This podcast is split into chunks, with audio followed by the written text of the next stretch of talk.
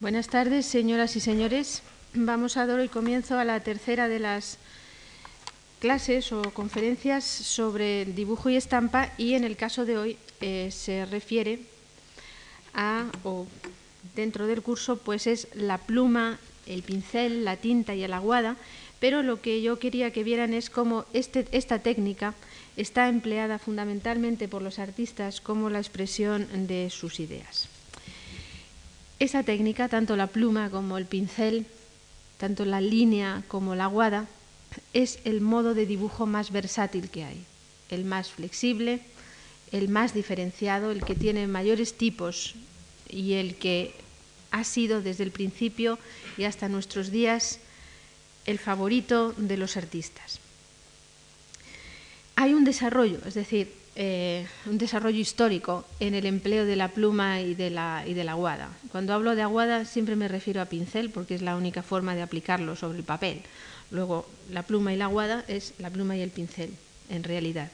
Pues este eh, sistema de dibujar, esta modalidad de dibujo, tiene, como todas, un desarrollo histórico que se puede ir viendo muy bien a lo largo del tiempo empieza con balbuceos incipientes que ya vimos el primer día, con los dibujos aquellos del Trecento italiano eh, y los dibujos también del norte, ¿no? de Flandes y de Alemania en el siglo XV, mm, en donde vemos todo, a pesar de que son de una gran belleza y que están dentro del estilo de su época y que son de una pureza gótica asombrosa, pero sin embargo cuando vemos dibujos de unos años después o de unos siglos después, pues nos damos cuenta de que verdaderamente hay un caminar, una progresión en el afianzamiento de la, de la, técnica, de este medio, y en cómo los artistas han ido apoderándose de la pluma y de la aguada para sus dibujos.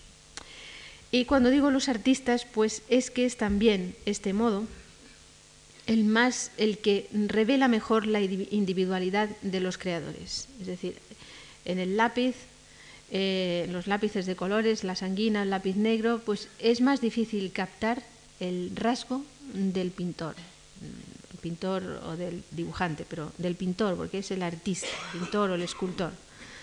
En la pluma, sin embargo, es como si estuviera la mente del artista mm, dibujando ella misma en el papel sin apenas un, objeto intermediario entre medias. ¿no?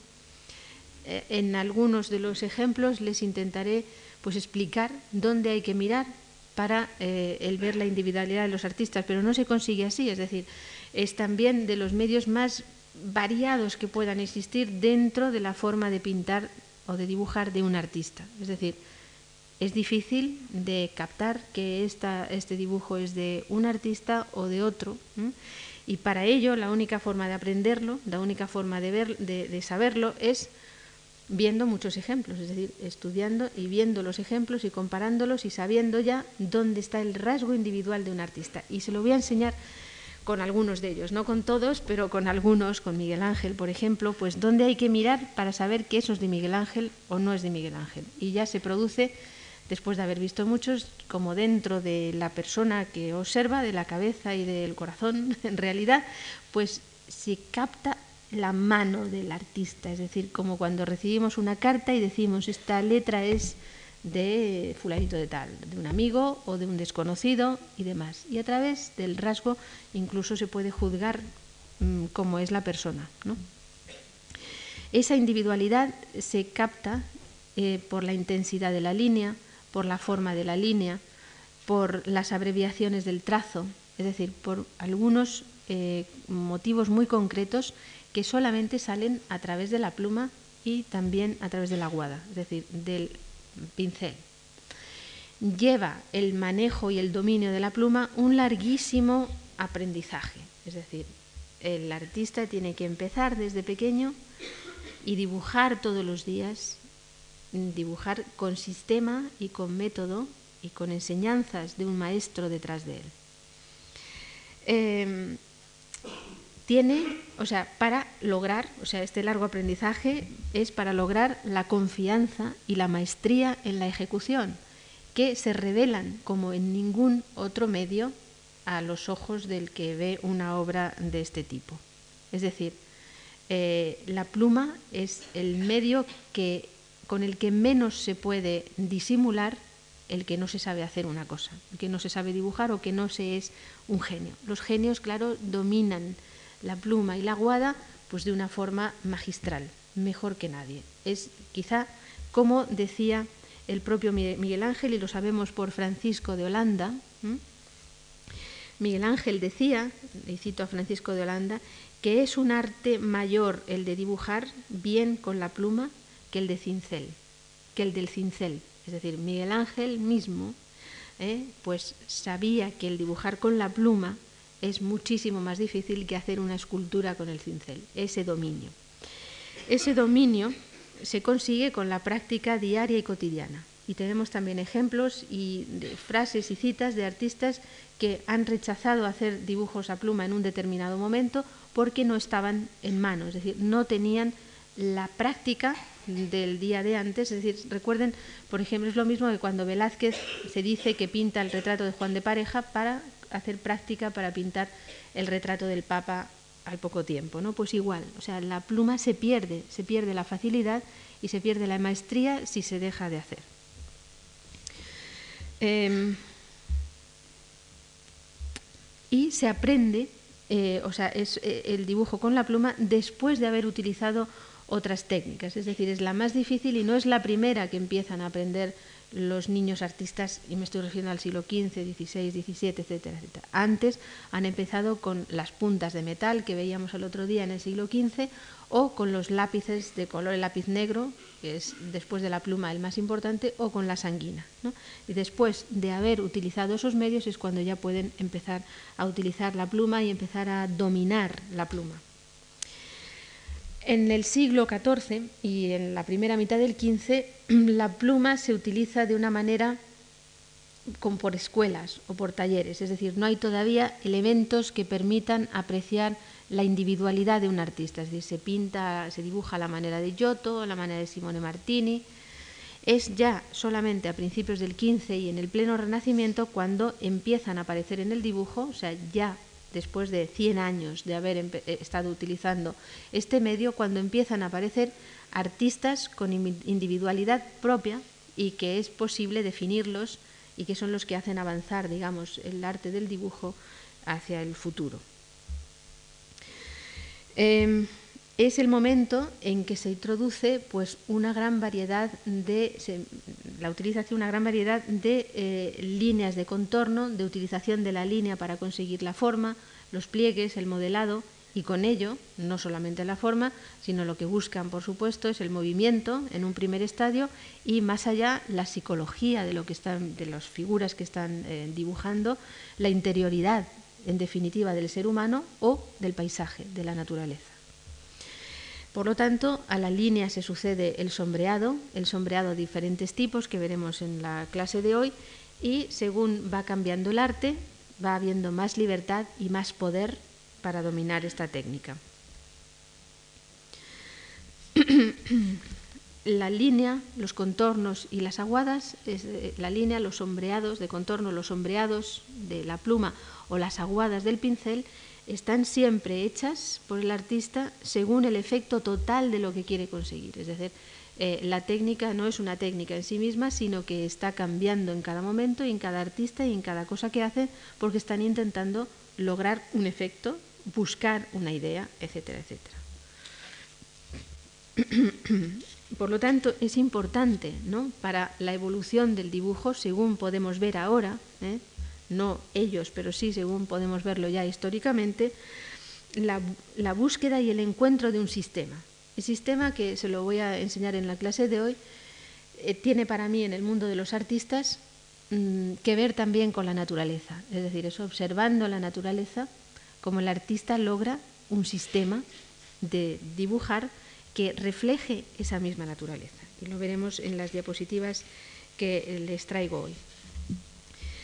Eh, al principio la línea, en el siglo XIV, en el siglo XV y todavía a principios del XVI, eh, no se salta en la línea, es decir, la línea de contorno es siempre seguida, unida y va formando la figura o los árboles de un paisaje, pero no son capaces de romperla. Es decir, Botticelli utiliza una línea seguida que apenas eh, se rompe.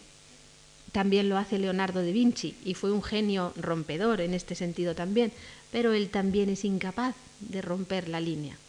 Será en el siglo XVI cuando el arte también en general varía y cuando la, mm, el, el estilo y la técnica del XVI más de vanguardia sea la veneciana, es decir, maestros como Tiziano, como Veronés, con el rompimiento de la forma y el sentido atmosférico de la pintura, pues también el dibujo rompe la línea, es decir, aparecen ya las líneas quebradas de los contornos que no continúan, no siguen unas de otras y a veces están sustituidas por la aguada o por el blanco del papel. O sea que es un progresar en este sentido que va también mm, eh, confluyendo con el progresar del arte eh, en el siglo XVI o en el siglo XVII. Y llega pues hasta eh, el siglo XVIII, hasta nuestros días, pero mm, el curso de momento va hasta el XVIII, hasta el XIX, llega con los dibujos de artistas como Tiepolo, que les he traído algunos ejemplos, donde hay líneas o acentos por un lado y aguadas mezcladas con el blanco del papel por el otro, casi sin apenas fusión. La fusión se produce en el ojo del que mira y que capta la forma completa, la luz y el color de esos dibujos, pero sin que el artista lo haya definido como se podía definir en el siglo XV. O sea que eso también es un progresar eh, en la forma de dibujar, es decir, apoyándose siempre unos en otros. A la línea de contorno quebrada, seguida, continuada o quebrada, según la época y el momento y el artista que lo está utilizando, la aguada, mientras que la línea consigue la forma, el modelado y el movimiento, en definitiva, la aguada está hecha en grandes zonas o en pequeños acentos para conseguir el color, el sentido atmosférico de los dibujos, la plasticidad de las figuras el carácter como escultórico, digamos, entre comillas, que puede tener una figura en el papel. Completa los contornos, da las sombras, produce los efectos de diferenciación entre la parte del fondo de un dibujo y la superficie que queda iluminada por el blanco del papel y logra, como les digo, efectos pictóricos de luz y de color.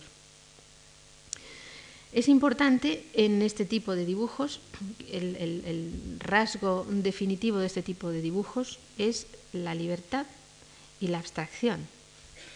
Es decir, la libertad porque el artista está creando sobre la marcha, está reflejando lo que tiene en su cabeza, lo que el creador es capaz de ver dentro de él, como el músico puede oír la melodía antes de reflejarla en las notas, el creador ve lo que quiere pintar antes de hacerlo. Pues esa idea que tiene sale en el papel directamente a través de la pluma y del pincel también. Pero no de una forma detallada y minuciosa, sino que es como el pensamiento volcado sobre el papel. O sea, hay una abstracción muy grande, una libertad, rapidez y abstracción. Y verán en algunos de los casos que les he traído cómo esa instantaneidad, esa rapidez del pintor por plasmar la idea que tiene en ese momento en la cabeza, se refleja perfectamente. Es como esas fotos que están hechas con la figura corriendo y la, figura está, em, está así como deshecha, ¿no? va corriendo como en un fotograma a toda velocidad. Pues así a veces, y eso da como sensación de velocidad o de movimiento, así hay a veces que sucede con los dibujos. ¿no? O sea, están como salen como a borbotones. Se nota la creación del pintor sobre el papel mucho mejor que en cualquier eh, otro medio. Después vamos a ver otra cuestión. Aparte de eso, es una cuestión ya de carácter mm, más bien técnico, pero que tiene siempre su efecto en el, en el dibujo, en la imagen. ¿no? Casi, casi el 100% de los dibujos que han llegado hasta nosotros desde el pasado están en color castaño, es decir, marrón, las diferentes tonalidades del castaño, castaño claro, rojizo, amarillento, etcétera, etcétera, ah, hasta, hasta el negro que ha llegado a nosotros en menor, en menor porcentaje, por dos razones. Una, por el empleo de una tinta ferrogálica, es decir, con base de hierro, que ha cambiado de tonalidad y se ha decolorado hacia el marrón también con los años, y por otra, por el empleo de tintas que en origen eran mm, de color castaño, como es el bistre, eh, que está hecho con negro del el, humo y la grasa de la madera de las chimeneas, y eh, la sepia, la tinta de color sepia, que está hecho de la sepia, es decir, de la tinta de la sepia o del calamar, y que da también una tonalidad mm, del marrón del bistre eh, al verdoso amarillento de la sepia.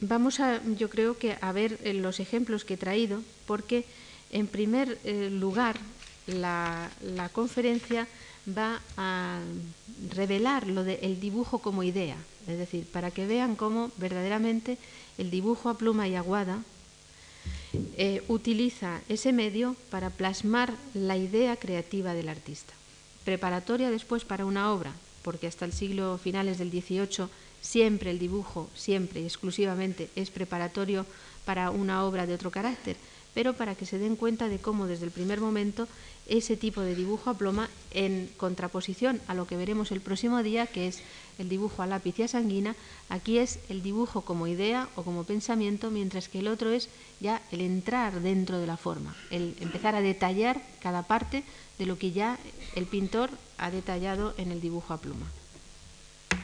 Vamos a ver algunos ejemplos que van en varios ejemplos que van en orden cronológico y hay una cuestión eh, es eh, pues la selección, es decir, tengo, he tenido que seleccionar una serie de dibujos de entre los muchos que ofrece lo que ha llegado hasta nosotros, ¿no? en eh, museos o en colecciones particulares. Pero realmente pues, creo que he traído algunos ejemplos de artistas que son conocidos de todos, porque hay muchos dibujos de pintores menos conocidos que son también de una gran belleza, pero he preferido traer dibujos de artistas mm, más conocidos para que reconozcan además mejor el estilo, es decir, para que cuando hable del estilo, pues vean que es el estilo que ustedes conocen ya a través de la pintura, ¿no? menos quizá en algún caso en que no resulte tan evidente, ¿no?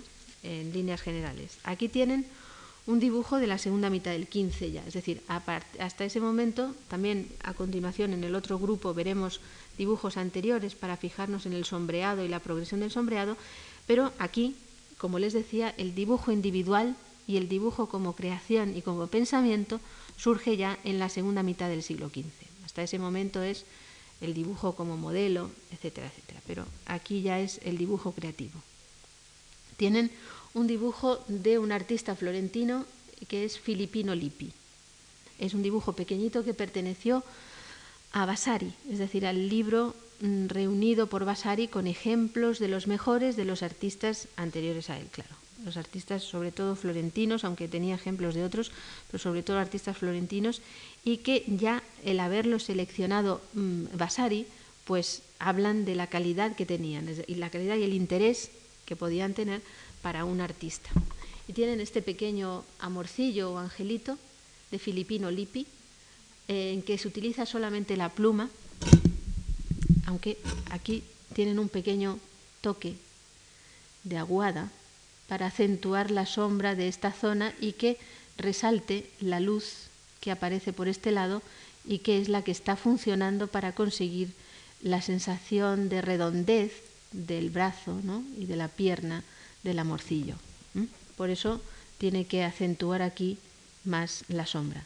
Por otro lado, vean que el papel blanco les decía que el papel fundamental que se utiliza para la pluma y la aguada es el papel blanco, con el que se consigue los contrastes de la luz y de la sombra, más que el de otros colores, pero a ese papel blanco el artista lo matiza en muchas ocasiones. Lo matiza dándole una aguada generalizada que mata lo que es el destello completamente blanco del papel, que solamente le interesa en algunas ocasiones, en algunas épocas, algunos artistas, pero no siempre. Y por lo tanto ven que el papel blanco, blanco, blanco no existe, sino que hay una tonalidad como grisácea muy clara, dada por encima, ¿eh? porque ven ustedes los rebordes de la pluma y en algunos sitios acentúa algo más, como aquí, pero hay una tonalidad de base que mata el blanco total del papel.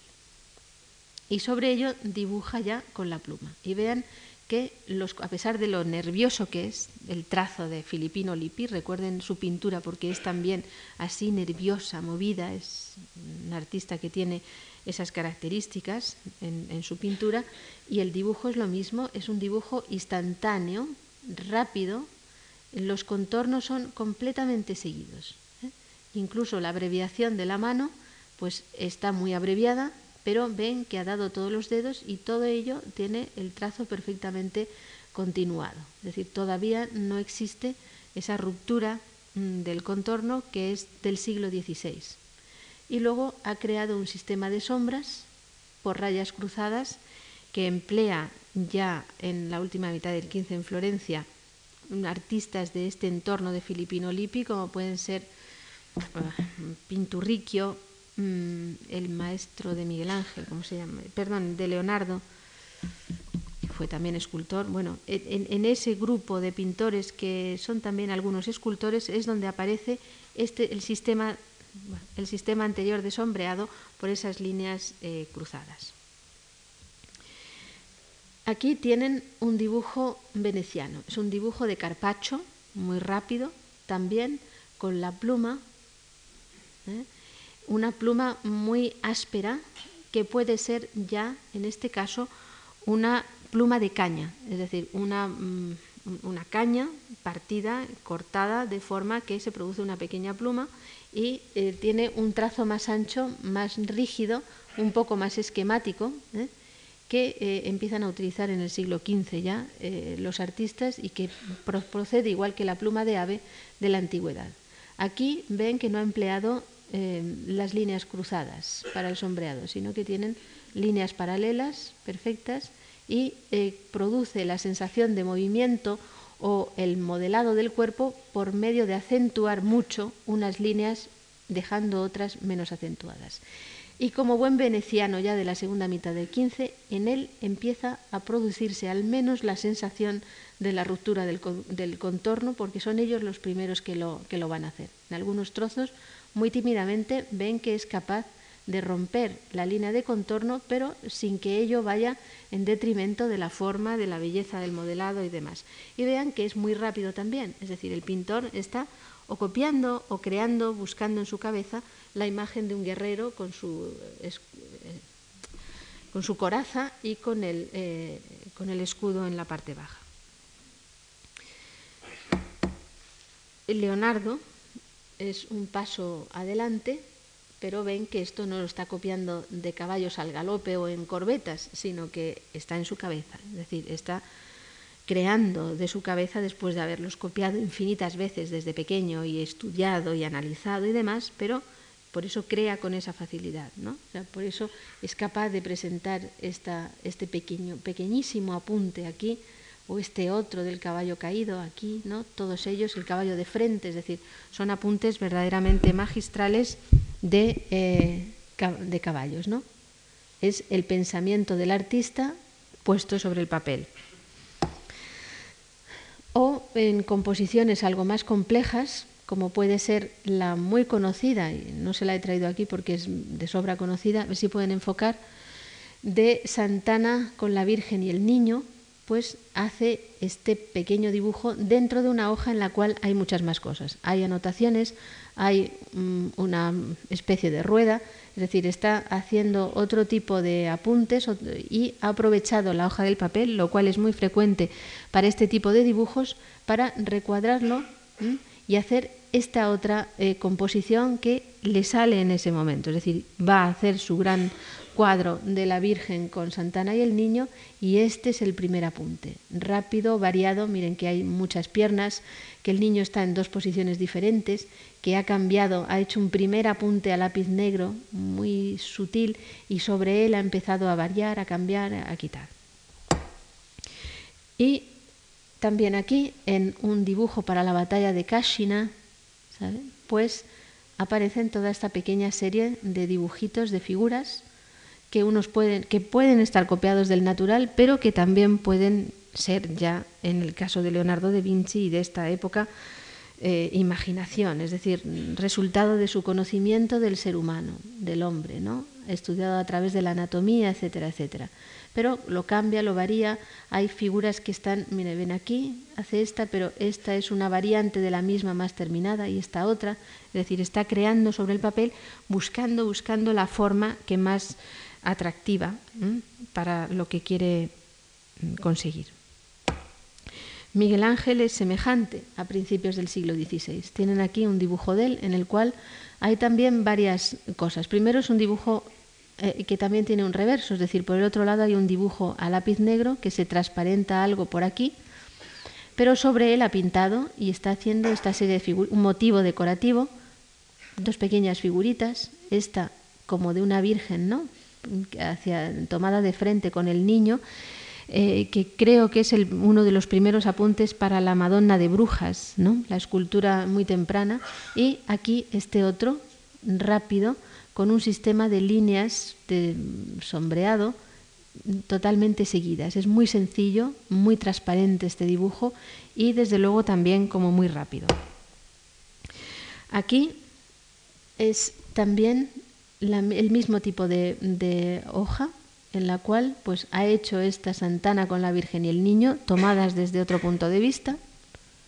Perdón, este es Miguel Ángel, tomadas. Eh, no hay ninguna composición que yo recuerde de Miguel Ángel, pero no, o sea, no importa, ¿no? Porque ese es el valor y la función del dibujo, el estar creando cosas que están en su cabeza, pero que luego las va a rechazar o no las necesita.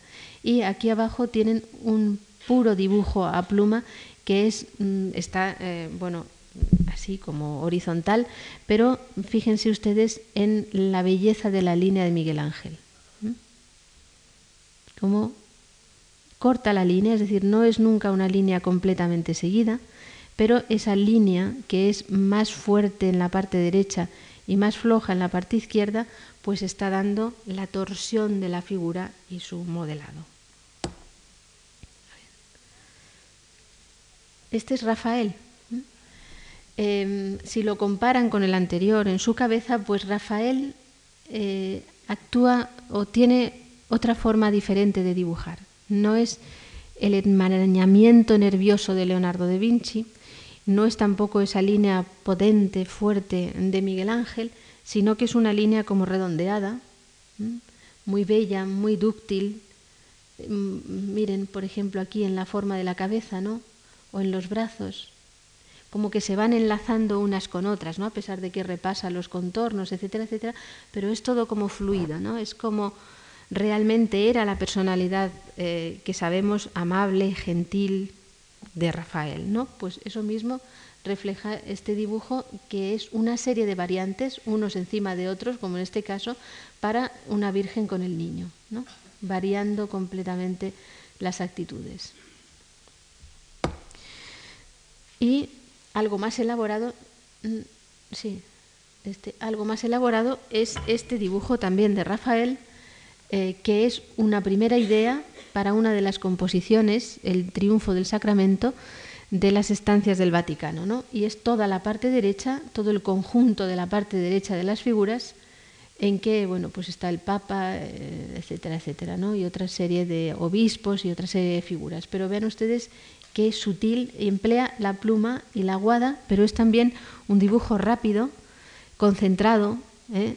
Seguramente no es el primero que hace para esa composición, sino que anteriormente tiene que haber habido un rasguño muy rápido ah, con, con la pluma, muy sencillo, y luego ya elabora a partes, pero siempre también como resultado de su imaginación. Y a partir de ahí, de este paso, vendrán los estudios detallados que se hacen con lápiz y que veremos el próximo día. El siguiente, eh, esto es veronés. En algunos casos el dibujo es siempre para el artista. ¿eh? El dibujo es su instrumento de trabajo y su instrumento de creación y no pretende en ningún momento que vaya a ser visto por los demás. Es luego el coleccionista eh, Vasari, etcétera, todos los que coleccionaron dibujos, los que se apoderan de esos dibujos y les dan valor. Pero el artista, el valor que le da es el valor de la creación suya. y la práctica del arte, es decir, el proceso, mejor dicho, del arte. ¿eh? Por eso no le interesa, es decir, es él el que se está aclarando, es él el que está sacando su composición de la cabeza. No está hecho para nosotros a pesar de la belleza que pueda tener, pero repite ¿eh? y repite la misma forma hasta la misma composición, es decir, aquí una figura togada como de anciano que se acerca a otra que está arrodillada, eh, está elaborando la forma y aquí ha llegado ya a una que es más clara, donde además pues, ha dado la sugerencia de una arquitectura. ¿Ven? Aquí hay esos enormes paramentos venecianos con la, base de la columna y el fuste que sube hacia arriba. Ah, vemos que hay otras figuras detrás, y vemos la luz ya dada por medio de las aguadas, es decir, en el mismo dibujo ha estado utilizando la pluma sola cuando tenía que sacar de su cabeza lo que le estaba dando vueltas, incluso lo varía y lo cambia, hasta llegar a este dibujo algo más elaborado y que luego seguiría em, terminando y concluyendo más adelante, en, otras, en otras hojas, en otros papeles. Quiero también que vean con estas clases la dificultad del proceso creativo. Es decir, generalmente vemos solamente el cuadro terminado colgado en los muros de un museo y eso es todo. ¿eh? Pero no, el artista ha llevado, ha tenido un proceso muy largo de, de creación y de maduración y de selección que es el que nosotros no vemos. Es decir, solamente cuando entendemos los dibujos y en la clase de la libertad del dibujo les enseñaré cómo crean y cómo se diferencia una composición terminada de una de sin terminar, ¿no? del proceso, pues nos damos cuenta del enorme ejercicio, incluso físico y mental, por supuesto, que lleva la creación de una obra de arte. No solo cuando el artista se sienta ya ante el caballete con los pinceles, sino con anterioridad. Y esto puede ser rápido ¿eh? o puede ser lento, es decir, puede haber hecho esto y haberlo dejado aparcado en el taller, a un lado, y haber vuelto otro día con otra idea diferente, variándola o uniendo las dos. Es decir, es un proceso laborioso, largo y muy complejo. ¿Mm?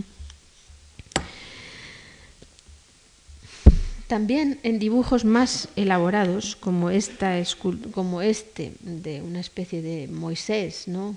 o de apóstol, de profeta, por la tablilla que lleva en la parte izquierda, de Baccio Bandinelli, otro florentino posterior a Miguel Ángel, eh, es un dibujo más concluido, más elaborado, ¿eh?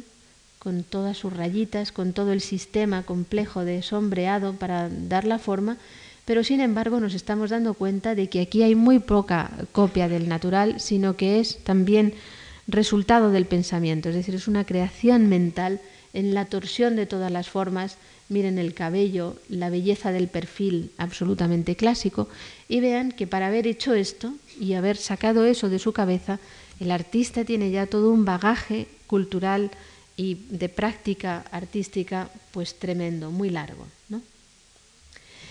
Em, da, Bandinelli es quizá mm, un ejemplo bueno para mostrarles lo que es un dibujo florentino. O sea, por escuelas, por artistas, por periodos, el dibujo va cambiando y va progresando. Pero los dibujos florentinos se caracterizan por la plasticidad, es decir, el pintor busca o el escultor busca por encima de todo la belleza compacta de la forma, ¿eh? como en una escultura. Y eso lo consigue por medio de estas zonas de sombra, que son como canales estrechos, contrapuestos a las zonas de luz, va como facetando la superficie, como si la fuera esculpiendo. Y tanto a la pluma como con la aguada como con los lápices, el dibujo florentino siempre es muy semejante.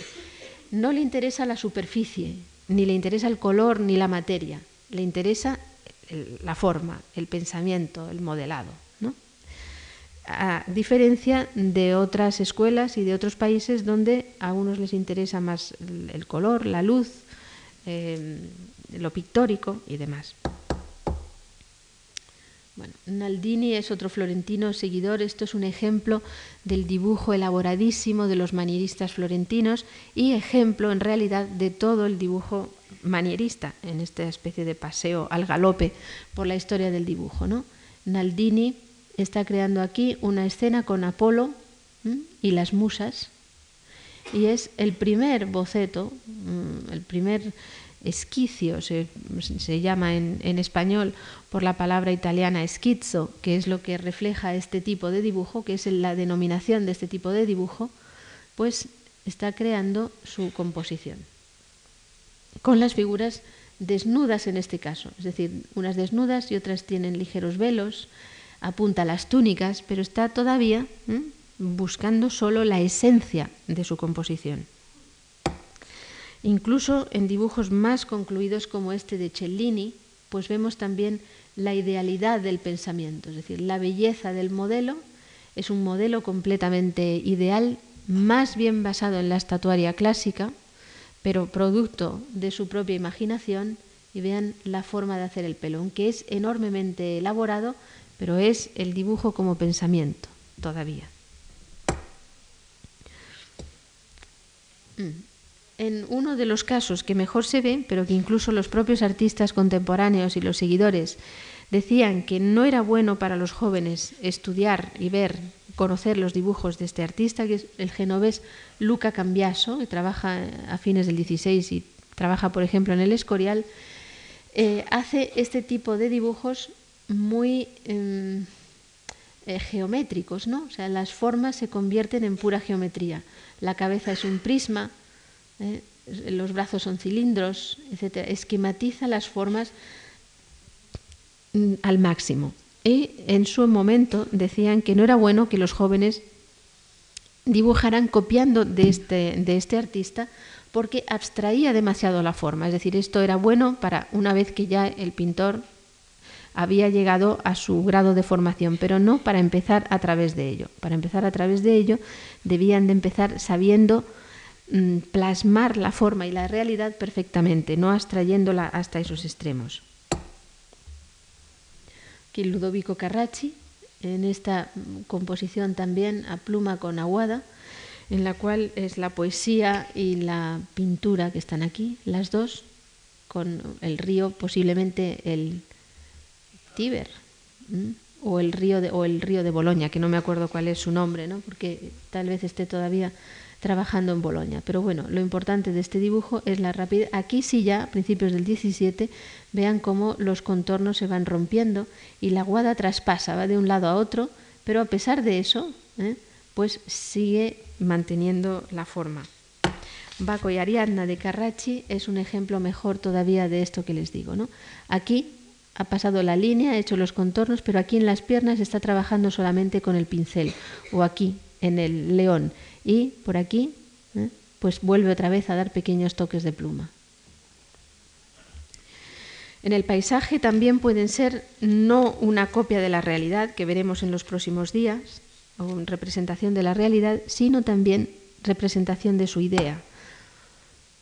Este ejemplo de Aníbal Carracci puede eh, ilustrar esto que les digo. Es decir, está claro que el pintor aquí no ha ido al, al, campo y se ha puesto a copiar los árboles que ve, sino que es el, el paisaje ideal, el llamado paisaje ideal del siglo XVII italiano y francés, en el cual el artista compone en su cabeza a través de motivos de la realidad ya estudiados con anterioridad, incluso de otros artistas, como puede ser el caso de Tiziano, compone un paisaje riguroso, armonioso, perfecto, sometido a un orden ¿eh?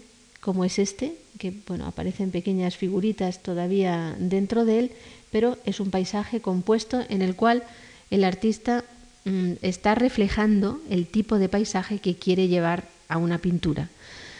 Y en el paisaje hay pues algunos elementos que van dando también la gradación de la perspectiva.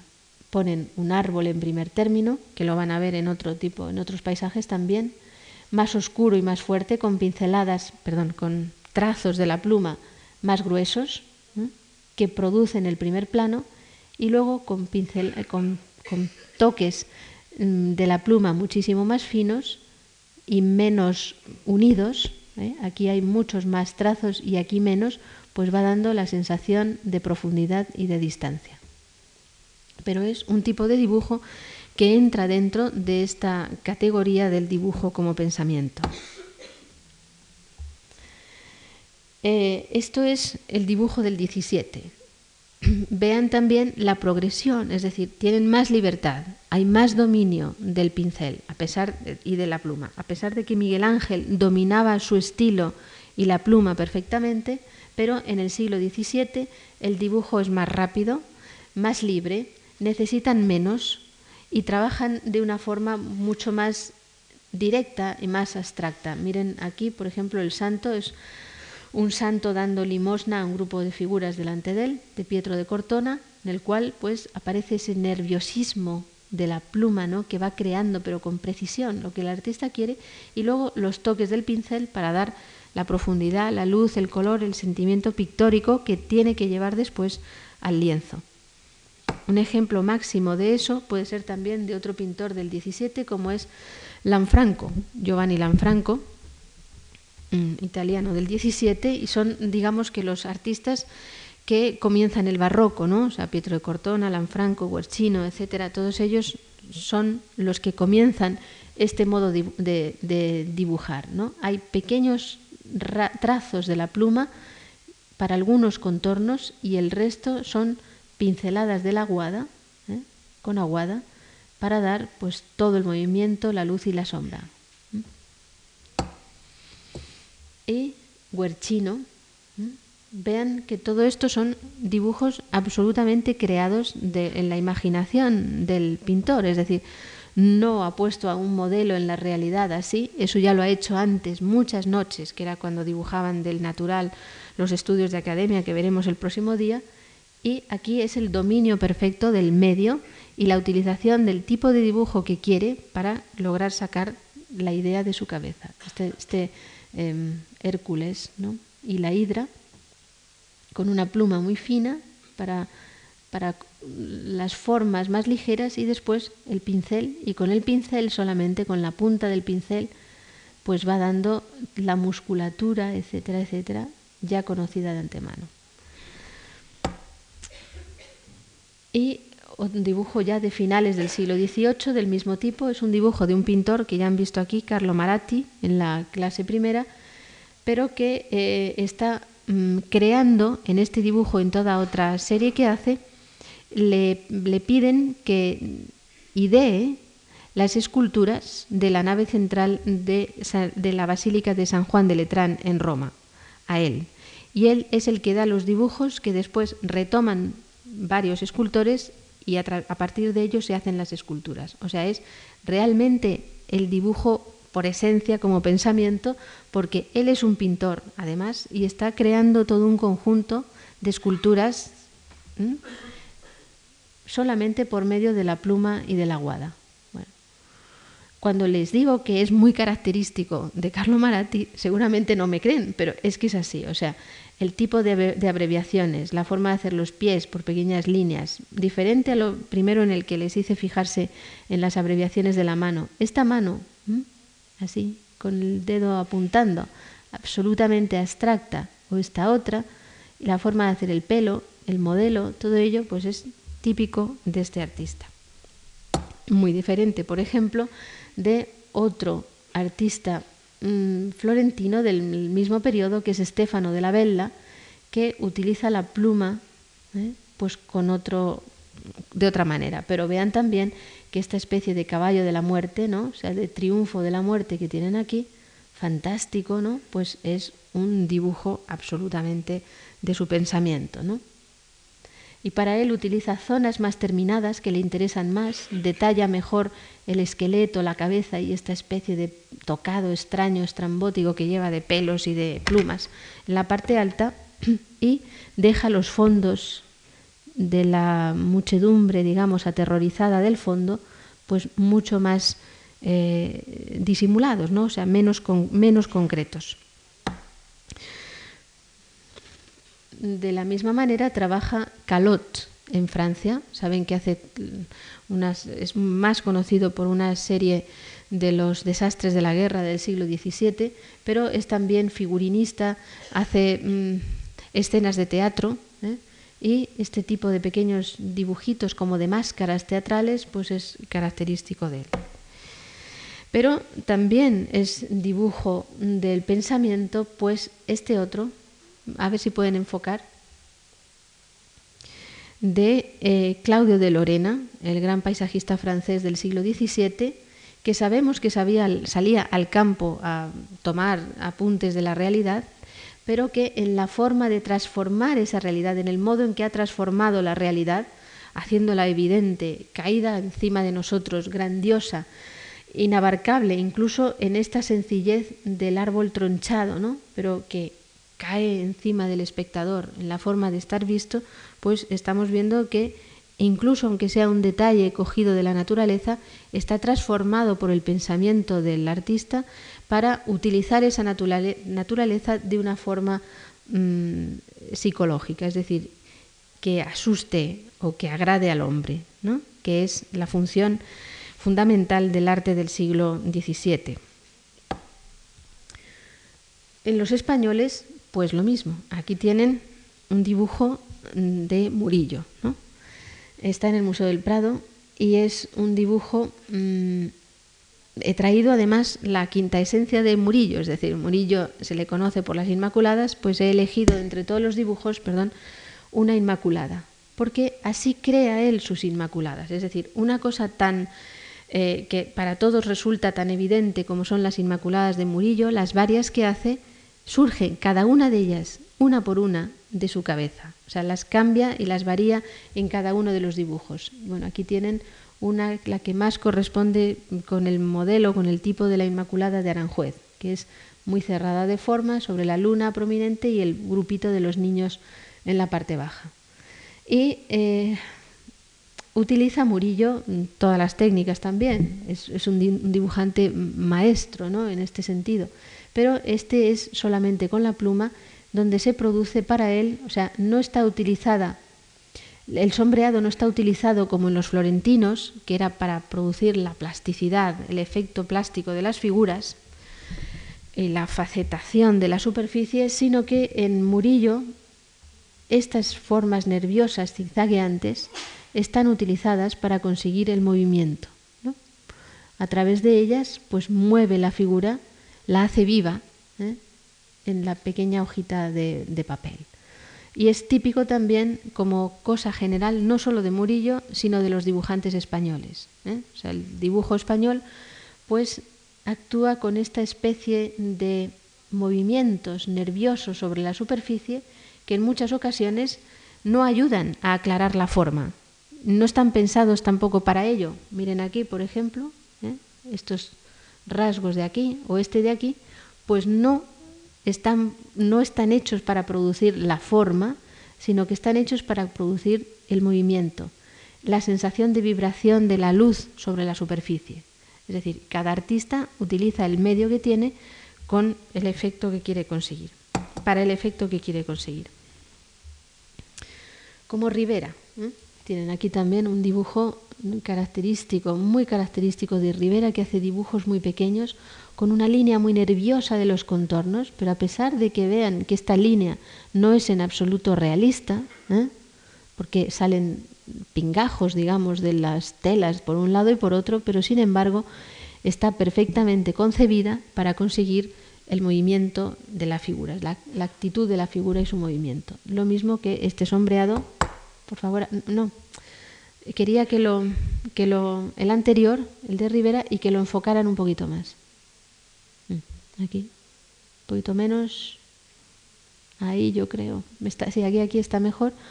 ¿eh? Bueno, pues vean de qué forma también, como español que es, aunque esté trabajando en Italia toda su vida, pero le sale, eso es una cosa muy curiosa en el arte y sobre todo muy mm, percibible en los dibujos que en cada escuela los artistas que son de un determinado país dibujan de una forma o de otra y les sale sin querer una forma de dibujar que es la característica, digamos, nacional, entre comillas. ¿eh? Y por ejemplo, en lo español, pues tienen esta vibración de las líneas que no están dadas para conseguir el modelado de las formas, sino para conseguir la luz y que es característico de los dibujos españoles. Y lo mismo hace con las aguadas, es decir, también la aguada vibra como de la misma manera y está dada en lugares inesperados, ¿no? Como ahí detrás, ¿no?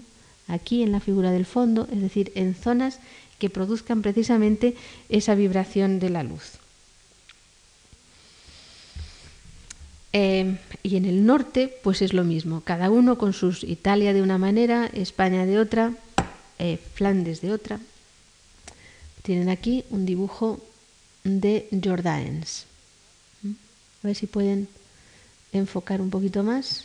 Es un dibujo igual, a pluma, con aguadas y con diferentes aguadas. Aquí se lo he traído también este como ejemplo de la utilización de diferentes tipos de aguadas. Está utilizando esta, que es de un tono mm, amarillento, castaño, amarillento, que puede ser bistre, pero que puede ser también bistre, es decir, la, la aguada, la tinta que sacan del humo que se queda dentro de las chimeneas, de la madera de las chimeneas, disuelto en agua y con goma arábiga, pero que en este tono más claro amarillo yo creo que debe de ser eh, hecho con una tierra, es decir, con un pigmento de tierra, con un siena, por ejemplo, siena claro, para dar esta tonalidad amarilla. Y después utiliza esta otra aguada de tonalidad gris azulada, que es de tinta china, es decir, está producido de otra manera diferente. Es la tinta, es la tinta producida con el negro de humo de velas disuelto también en agua y que da esta tonalidad gris llegando hasta el negro y que aquí en este caso Jordaens combina las dos tintas es, lo más frecuente, es decir, buscar ejemplos donde solamente haya una tinta es muy difícil. ¿eh? O sea, lo que les vengo trayendo de una sola tinta es dificilísimo. El artista tiene varias en, delante de él y va mezclando y metiendo la que le conviene en cada momento. Em, Van Dyck, ¿eh? o sea, el dibujo como pensamiento creo que está aquí expresado perfectamente. Utiliza también la pluma y la aguada. ¿eh? Y en algunos casos, como aquí en la parte izquierda, estos toques del pincel, que son casi como los toques de los dibujantes japoneses, pues seguramente está dando la zona de la parte izquierda del expolio, es preparatorio para el expolio del Prado, la zona de la parte izquierda donde está todavía el huerto, bueno, no el espolio, sino el prendimiento de Cristo, donde está el huerto de los olivos, es decir, la zona de los árboles de la parte izquierda de la naturaleza está sugerida solo, o sea, él dice, bueno, aquí eh, árboles, ¿eh? y para ello solamente está poniendo estas pinceladas, mientras que define un poquito más la zona central, después de terminarlo, ha cogido otra vez la pluma y ha sombreado esta cabeza más para definir qué tipo de personaje quiere, o en este otro lado. Es decir, haciéndolo, concluyéndolo, terminándolo, pero siempre es un dibujo de imaginación. En Rembrandt, Rembrandt, pues. Eh, en este caso eh, lo he traído por varios motivos, aparte de que vean el dibujo fantástico que puede estar copiando del natural, pero puede estar también ya en toda esta maraña de líneas haciéndolo de, su propia cabeza, pues he traído porque es un dibujo seguramente hecho con caña, por la anchura del trazo, ¿eh? un poco seco también, así. Es el dibujo a caña que es muy típico de Rembrandt. Utiliza también aquí dos tipos de aguadas. Mire, está utilizando bistre. Esto es el bistre que tiene este castaño mm, cálido, un poco denso, y un tono más grisáceo, muy pálido, aquí, para la arquitectura del fondo y para esta zona. ¿no? Conseguir el doble juego del color. También en Concaña debe ser este dibujo. ¿no? Es un filósofo o un geógrafo, mejor dicho, porque tiene aquí una esfera. Eh, y es un dibujo de uno de los seguidores de Rembrandt, como es Nicolás Maes, que utiliza también la caña. dibujo sencillísimo, abstracto, pero en donde está todo. Es decir, todo lo que el artista quiere poner después en el cuadro lo ha pensado ya, lo ha captado, tiene todos los detalles perfectamente, pues hasta la calavera del fondo de, la, del humanista, ¿no? Y del siglo XVIII, pues este tipo de dibujo perfecto, ¿no? de, como idea, pues lo tienen en esta obra, en este pequeño dibujo de Tiepolo, ¿no? Apolo y Dafne. Y bueno, pues vean que no está copiando unos modelos del natural, sino que está creando de su cabeza la imagen que quiere conseguir. Y a continuación, este otro todavía muchísimo más deshecho, les decía que se puede alcanzar ya a finales del siglo XVIII pues una especie de impresionismo ¿no? dibujístico. Eh, Tiepolo además es un artista impresionante en cuanto a la técnica. Mm, él comienza pintando, puede dar una aguada ligerísima sobre el papel blanco, aunque a veces es uno de los artistas que utiliza el papel blanco tal y como sale de la fábrica. Y encima de esa aguada, con lo primero que empieza es con los toques estos más fuertes, es decir, con los acentos de la pluma y con estos pequeños acentos. Eso es lo primero que hace. Y después unifica con las aguadas. Unifica y da ya lo que le interesa, define lo que le interesa con estas aguadas suavísimas pero muy variadas, ¿eh? porque no es una sola tonalidad, sino que si se fijan, pues hay muchas, ha repasado encima, ¿eh? varias veces en algún caso, como aquí, ¿eh? y va construyendo su dibujo, pero completamente imaginario. Y también nuestro Goya, enfoquen, ya enfoque un poquito más, por favor. Aquí, ¿eh? ya, ya, menos, menos, menos, a ver si queda mejor. Nuestro Goya. ¿eh? pues les he traído dos tipos de dibujos. Uno del cuaderno italiano, en que aparece ya en una época muy temprana, en 1771, porque es el momento italiano y este dibujo corresponde a los que hace mm, presuntamente en el momento italiano por el sitio donde está en el cuaderno, pues es un dibujo a pluma totalmente, muy rápida, ¿eh? Con bistre seguramente o tinta ferrogálica por la fuerza que tiene esta tinta, ¿eh? y donde eh, puede haber visto una figura así por la calle, no digo que no, pero es un tipo de figura misteriosa, enigmática, ni hombre ni mujer, es como las dos cosas, ¿no? Puede ser las dos cosas, eh, togada, amenazadora, que es recurrente en su vida hasta el final. Es decir, hasta los años de Burdeos sigue apareciendo esta figura sin cabeza, es decir, con la cabeza tapada, que es como resultado de su propia naturaleza y de su propia idea de artista. Junto a el gatito que pinta aquí en la parte alta de un muro y que pues a lo mejor está copiando lo del natural, porque era un librito, un libro de apuntes que podía llevar en el bolsillo y sacarlo en el momento en que le apetecía o quería copiar una cosa interesante. Pero también el gato en Goya es un elemento de interés, ¿no? de interés eh, mantenido.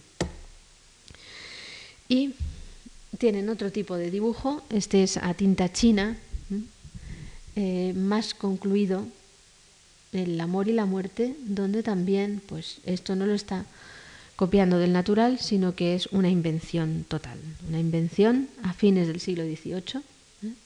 pues tan invención como las que hacían en el siglo XV. Y vean que tiene también una enorme riqueza de las aguadas. Goya, Goya, Goya de verdad, ¿eh? utiliza solamente el pincel, no necesita hacer un garabato a lápiz negro como para situar dónde va a poner el dibujo, sino que es capaz de ir directamente y pintar directamente sobre la, el blanco del papel, en este caso también un cuaderno. ¿eh? Y pinta con varios tonos de aguada, es decir, una muy disuelta, muy ligera, gris pálido, que va lavando encima, es decir, va haciendo encima para dar la riqueza del muro, las variaciones del muro o del vestido de ella, hasta conseguir estos negros fuertes utilizando la tinta menos disuelta, quizá sacándola de la barrita de la tinta china y pintando directamente con eh, toda la densidad de la tinta eh, negra por completo. ¿eh? A veces rasca con la contera del pincel y saca pues, así como variaciones para conseguir, pues aquí no está eso, pero en algunos otros dibujos sí que rasca con el pincel para conseguir la tiesura del encaje o de eso. Pero el dibujo como pensamiento pues sigue hasta fechas recientes. Aquí tienen a Delacroix, un dibujo de Delacroix, o más adelante Cézanne, un dibujo de Cézanne, o incluso, ajá, ha salido torcido, perdonen ustedes porque tiene que estar en vertical, es un dibujo de Picasso a pluma, de pincel y aguadas de dos colores aquí, para, eh, o sea, ya hacia las mm, Demoiselles d'Avignon, ¿no? hacia la ruptura ya formal, pero él sigue utilizando el dibujo para la creación eh, de la forma. Les he ido dando un poco del sistema y de las técnicas, pero el siguiente paso es precisamente ese progreso de la forma y con ello pues eh, terminaremos la clase de hoy. Pero como les decía, yo creo que el sistema y las técnicas de ir produciendo los artistas el sombreado para captar la realidad, para captarla por un lado y crearla por el otro, está también basado en la naturaleza y en un principio, ¿eh? en la observación de la naturaleza, que es también la base de las enseñanzas y del aprendizaje del artista. Y me he permitido traerles una libertad. Eh, el rayado en líneas paralelas, ¿eh? ese tipo de rayado que ya hemos visto en los dibujos del siglo XV primeros, pues debe estar sacado del rayado que se produce en la pared con la sombra a través de un entramado del sol. Esto es una pared y es una persiana y el sol a través de ella. Pero vean la, mm, bueno, ese sistema que es el mismo que van a emplear los artistas. Ese mismo rayado, si las líneas se separan, pues es más suave y se puede conseguir una diferenciación de la naturaleza. Una diferenciación en los dibujos, en el modelado, etcétera. ¿Qué sucede? Aquí es el sol, ¿no? El que está ayudando a conseguir esas líneas paralelas perfectas, unas más grises, otras más fuertes, hasta conseguir la plasticidad total del sombreado. Pero ¿cómo cruzan? O sea, ¿cómo se les ocurrió ese sistema precioso, perfecto de cruzar unas líneas con otras? Pues yo creo que también puede estar en la naturaleza. Tienen aquí una planta ¿eh? donde se entrecruzan las ramas y se produce en delante de nuestra vista justamente esa misma, ese mismo sistema de sombreado, más o menos perfecto. Esto también es la, misma planta ¿eh? Que por contraposición cruza las líneas como veremos que lo hace eh, Miguel Ángel. Y más embarulladas, pues vean también aquí algunas de esas sombras que han visto ustedes y que son también de la creo yo, ¿eh? que pueden ser, esto es absolutamente una opinión mía, pero el artista mira siempre a su alrededor, es decir, no está creando o avanzando sin más, sino que está siempre y es el mayor observador de la naturaleza que hay. ¿eh?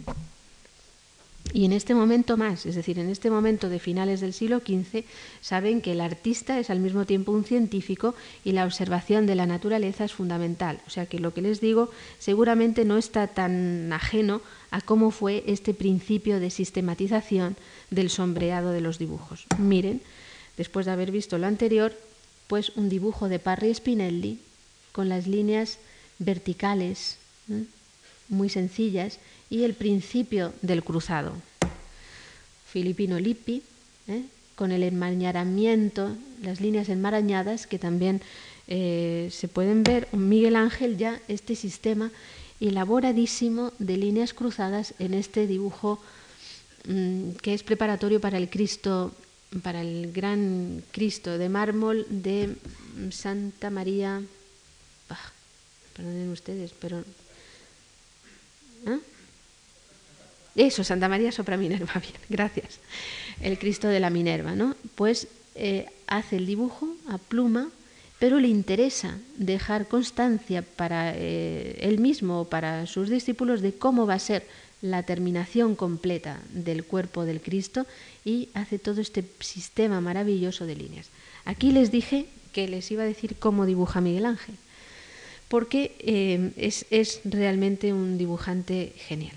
Es decir, es el que consigue más cosas con menos, pero no solamente así, sino que vean que sus líneas del contorno son pasadas una vez y otra encima de ellas, como hasta tres veces puede suceder, como aquí. Vamos a pasar el siguiente que se ve mejor, y les he traído pues como una primicia, es decir, es un dibujo de Miguel Ángel encontrado, creo que lo habrán leído en el periódico hace unos meses, encontrado en una colección privada inglesa eh, completamente perdido. He identificado ya, o sea, todos los especialistas en Miguel Ángel están de acuerdo en que es un dibujo de Miguel Ángel. Y bueno, también se lo he traído porque me gustaba hacerles la comparación de esta figura misteriosa togada con la de Goya, ¿no? que vean también, no sé, la idea de los artistas, ¿no? Este dibujo, bueno, pues yo es la primera vez, yo creo que se puede ver así públicamente y en una foto tan impresionante y tan buena. Eh, está utilizando la pluma solo, pero también aquí, o sea, la pluma en todo ello, con este sistema elaboradísimo de cruzado de las líneas o líneas paralelas muy finas, aquí, a ver, así, para las zonas más sencillas, aquí estas otras, vean, eh, aquí empieza a buscar la sombra para producir todo el complejo mm, de los paños ¿eh? y entonces cruza las líneas más, la hace una trama muchísimo más fina, pero luego no se queda tranquilo con todo esto, sino que quiere insistir en la luz y aquí da pues los toques de albayalde, es decir, del blanco del plomo disuelto, el pigmento de albayalde, para acentuar la zona de luz. Em, pero el siguiente, aquí lo tienen más detallado, porque lo que quería es la línea de contorno y la belleza y riqueza de este modelado ¿eh? es la que indica que es Miguel Ángel y no otro. ¿eh? Indica que es Miguel Ángel, por ejemplo, vamos a ver, esta línea, esta línea de aquí, que produce un mayor y menor grosor. La levanta varias veces del papel, es decir, no va seguida, sino que la levanta. Y eso hace también el movimiento, ¿no? El movimiento ese característico de Miguel Ángel, ¿no? Que es como un movimiento pleno, como más que nadie, ¿no? Pero no solamente la línea está levantada del papel ¿eh? y la repite en algún caso, como aquí, sino que la tinta no se queda sobre el papel de una forma por igual, uniforme, sino que va como a pequeños golpecitos. Es decir, por un lado hay más tinta que por otro. ¿eh? Hay como si la pluma se le fuera trancando sobre el papel, pero es el pulso, ¿eh? es la perfección del pulso de Miguel Ángel que logra hacer esa variación porque él la quiere hacer también. Es decir, le interesa conseguir esa línea un poquito más fuerte, más fina, ¿eh? apelmazadita. Bueno, es que hay, no sé cómo definir ya esta maravilla de la línea de Miguel Ángel. Miren aquí abajo, esta otra. ¿eh? Y la otra que viene al lado, ¿no? O sea, son pequeños golpes de la pluma que va acentuando o quitando la intensidad y junto a eso después pues este sistema elaboradísimo de sombras, pero de un rigor y de una perfección que o se es Miguel Ángel o no se puede conseguir. Es decir, crear este sombreado sin que la pluma se emborrone, es decir, si, se produzcan trozos de, tinta ¿no? caídos en sitios donde no le interesa, eh, y ensuciando el dibujo, pues solamente lo puede conseguir, o sea, esta perfección solamente la puede conseguir eh, Miguel Ángel. Este tipo de dibujo, o sea, este tipo de dibujo que inician los florentinos, perfecciona Miguel Ángel y han visto que llega hasta Goya en el dibujo anterior, pues por ejemplo lo hace eh, Aníbal y Carracci, ¿eh? porque conocen dibujos de Miguel Ángel, los han visto, ¿eh? saben cómo dibujaba y lo intentan imitar. Es una especie de homenaje a Miguel Ángel este dibujo de Carracci para una de las escenas del eh, no sé si es el camerino Farnese o, uno de los, o una de las escenas de la bóveda Farnese, pero está allí, en el Palacio Farnese. E incluso nuestro Pacheco, el maestro de Velázquez, en su modestia, pues también es un dibujante muy hábil que ha conocido, sabe cómo dibuja Miguel Ángel y utiliza este mismo sistema de líneas cruzadas para este torso, como torso de Belvedere que seguramente copió de una, de una estatua. Los nórdicos también son unos maestros de la línea. Aquí tienen a Martin Schongauer, que veían el otro día como, eh, como eh, grabador, pues en los dibujos están viendo una precisión y una delicadeza enormes, ¿no? Este pequeño dibujito, pues vean también cómo emplea su mismo sistema de líneas cruzadas y demás. Y en Flandes lo mismo. Este es un ejemplo de un dibujo atribuido al Bosco. Todo, todo el mundo, todos los especialistas del Bosco coinciden en que es del Bosco. Vean que esta es la parte eh, como del Jardín de las Delicias, nuestro Jardín de las Delicias, pero utilizando un paisaje al fondo. Y bueno, pues si todos los especialistas están de acuerdo, pues yo también se lo pongo como si fuera del Bosco, aunque no estoy totalmente segura, ¿no? Pero, mm, pero bueno, eh, me parece un dibujo más avanzado, un dibujo ya de la época de Bruegel en lugar de ser eh, del, Bosco, ¿no? Pero bueno, eso es una opinión mía. Este tipo de dibujo tan concluido, tan perfecto, donde el artista pues disfruta con la utilización de la pluma, eh, cruzando las líneas, pues llega hasta nuestros días, pero aquí es un poco menos que nuestros días. Este es un dibujo de un francés, Bresdin, que utiliza para este dibujo fantástico de esta especie de odalisca a caballo, pues este fondo de paisaje perfectamente terminado con la pluma minuciosa y posiblemente ya en este dibujo una pluma mm, de metal. Ya en el siglo XIX eh, utilizan la pluma de metal que es más precisa y le permite pues conseguir todas estas series de gradaciones del fondo eh, sin que se le emborrone la, la tinta. ¿no? Y en la guada, aunque ya hemos visto anteriormente, pero les voy a poner algunos ejemplos del paso adelante de la guada, de la utilización de la guada, al principio muy eh, centrada y muy dentro de lo que es la forma, es decir, no se les ocurre salirse por fuera, sino que eh, está los contornos y después hecho a lápiz y después todo lo demás es con pincel, pero hace la guada dentro de la forma. Pero eso es aquí, eh, perdón, era Giuliano da Sangallo, eh, siguiendo un poco a Botticelli, es decir, en el estilo del Renacimiento de tal. En el norte también Wolf Huber hace lo mismo.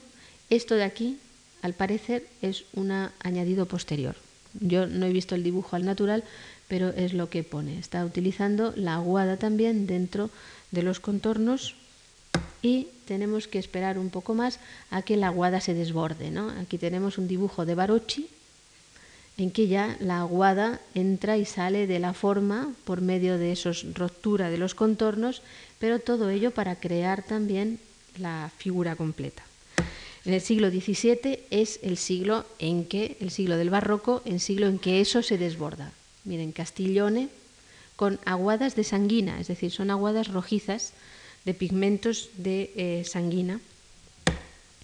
Gauli utilizando dos tipos de aguadas aquí también, el gris y la aguada eh, más oscura y la rojiza también, para crear dibujos de colorido, pero vean que la aguada pues no está totalmente eh, dentro de la figura. Aquí esta pincelada que es de la pierna pasa también al carro en el que va montada pues la primavera o la figura alegórica que sea. O cortona, pues hace lo mismo, ¿no? Siguiente, Pietro de Córdoba, Lanfranco, ah, se, ha, caído una cosa que había puesto ahí, bueno, este es Lanfranco y vamos a Rembrandt. Vean también en este caso concreto cómo a veces lo que es el fondo, lo que sería el fondo, entra dentro de la forma de la figura ¿eh? o sale pero hay una eh, utilización en todo el siglo XVII de este tipo de, dibujo, de esta forma de dibujar. ¿no? O sea, la aguada traspasa y va de un lado a otro y se convierte en algo pictórico, luminoso, eh, móvil. Como aquí. Es también de Rembrandt, como el anterior. Pacheco, Eh, Vega, un holandés en que utiliza solamente el pincel para este bellísimo y delicado dibujo. Cuando se utiliza solo el pincel, se producen este tipo de dibujos que son como de una gran suavidad, es decir, como si la figura estuviera disuelta en el espacio, como si el dibujo fuera de Vermeer, para entendernos, ¿no? O sea, la luz traspasa de un lado para otro a pesar de que haya contorno, pero se produce este tipo de dibujo que también lo hace Goya. También vieron el de Goya, era también así. Y para concluir ya, ¿eh? porque me estoy pasando del tiempo, pero para concluir ya, pues con la pluma y con la guada y con el albayalde, aunque vimos algunos ejemplos el otro día, se pueden producir dibujos enormemente terminados. Vamos a irlos pasando, pues Fra Bartolomeo, Veronés, mm, más enfocado en este dibujo sobre papel azul. El próximo día hablaremos de los papeles, porque el dibujo a pluma y aguada casi siempre es sobre papel blanco, aunque este le he traído como ejemplo del dibujo a pluma y aguada sobre papeles de otros colores. Fundamentalmente el azul es el que se utiliza también para ello, y con albayalde. Y estos forman ya como pequeños bocetos, pequeños cuadritos muy terminados. Chúcaro, un ejemplo del dibujo del manierismo mm, ya de finales del siglo XVI. Cortona, dibujos muy elaborados que son como pequeños cuadritos, aunque sigan siendo siempre dibujos preparatorios para obras pictóricas. O como el caso de Lorena, dibujos de Claudio de Lorena, dibujos muy concluidos, muy elaborados, pero que él hace para recordatorio de las obras que ha vendido de pintura. O Rembrandt, en que también en este dibujo pues vean la cantidad de medios que utiliza, es decir, pues está utilizando la pluma, la aguada de tinta china, la aguada eh, de bistre con carbón y aguada roja con sanguina, ¿eh? aguada de bistre, donde seguramente ha mezclado los polvos rojos de la sanguina ¿eh? para utilizar este colorido y la sensación nocturna, es decir, la luz de la noche de las figuras alrededor del foco luminoso es eh, Jesucristo con los doctores, ¿no? algo por el estilo, pues para producir esta sensación del Cristo como foco de luz, mientras que a su alrededor son las tinieblas, fuera de su palabra son las tinieblas, ¿no? Pero la técnica está empleada al servicio de la idea. O Van Dyck o Tiepolo. ¿eh? Dibujos también enormemente concluidos que utiliza solo la pluma y la aguada con el blanco del papel. Pero llegamos ya con ello hasta eh, nuestros días. Bueno, el próximo día veremos el siguiente paso, es decir, el análisis real de la forma. ¿eh? Nada más. Buenas tardes.